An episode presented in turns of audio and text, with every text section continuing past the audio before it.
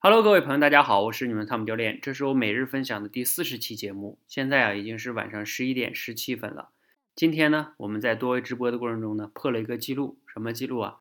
第一个是我们晚上直播的演讲的人数的学员数达到二十个人，同时呢，我直播的时间呢，差不多将近三小时。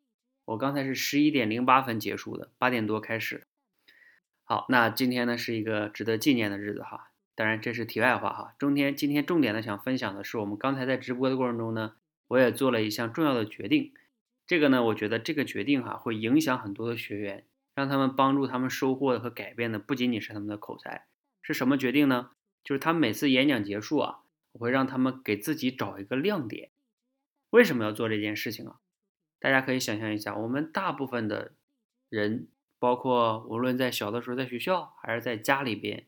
我们的老师、家长经常会干的一件事情就是，啊，找一找自己身上的不足啊，提升。比如说你哪一科弱呀，就提升哪一科。然后父母眼中也就是你这不好那不好啊，这个要提升，那个要提升，这个不如谁家小谁谁谁等等等等等等。就是我们都习惯于被别人找不足、找缺点，然后以至于我们自己也养成了这样的习惯，就是习惯于找自己的不足和缺点。比如说你自己可以试一试哈，你拿一张纸列列自己的优点。和缺点，你优点可能列不出来几个，但是缺点你能列出一大堆。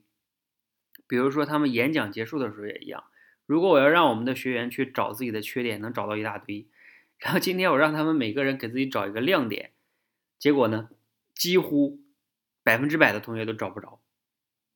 你看看哈，这是多么让人可惜的一件事情。那这个背后是一种思维模式的问题，就是你自己。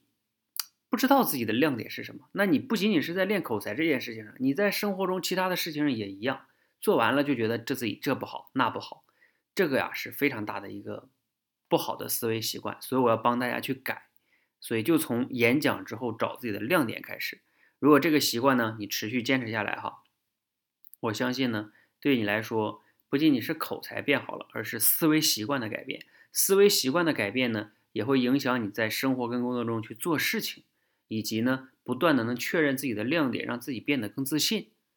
所以，让我们一起来坚持找自己的亮点吧。如果呢，你觉得今天的节目啊对你有所启发，可以点赞；如果你觉得对朋友也有启发，可以转发给他。谢谢大家。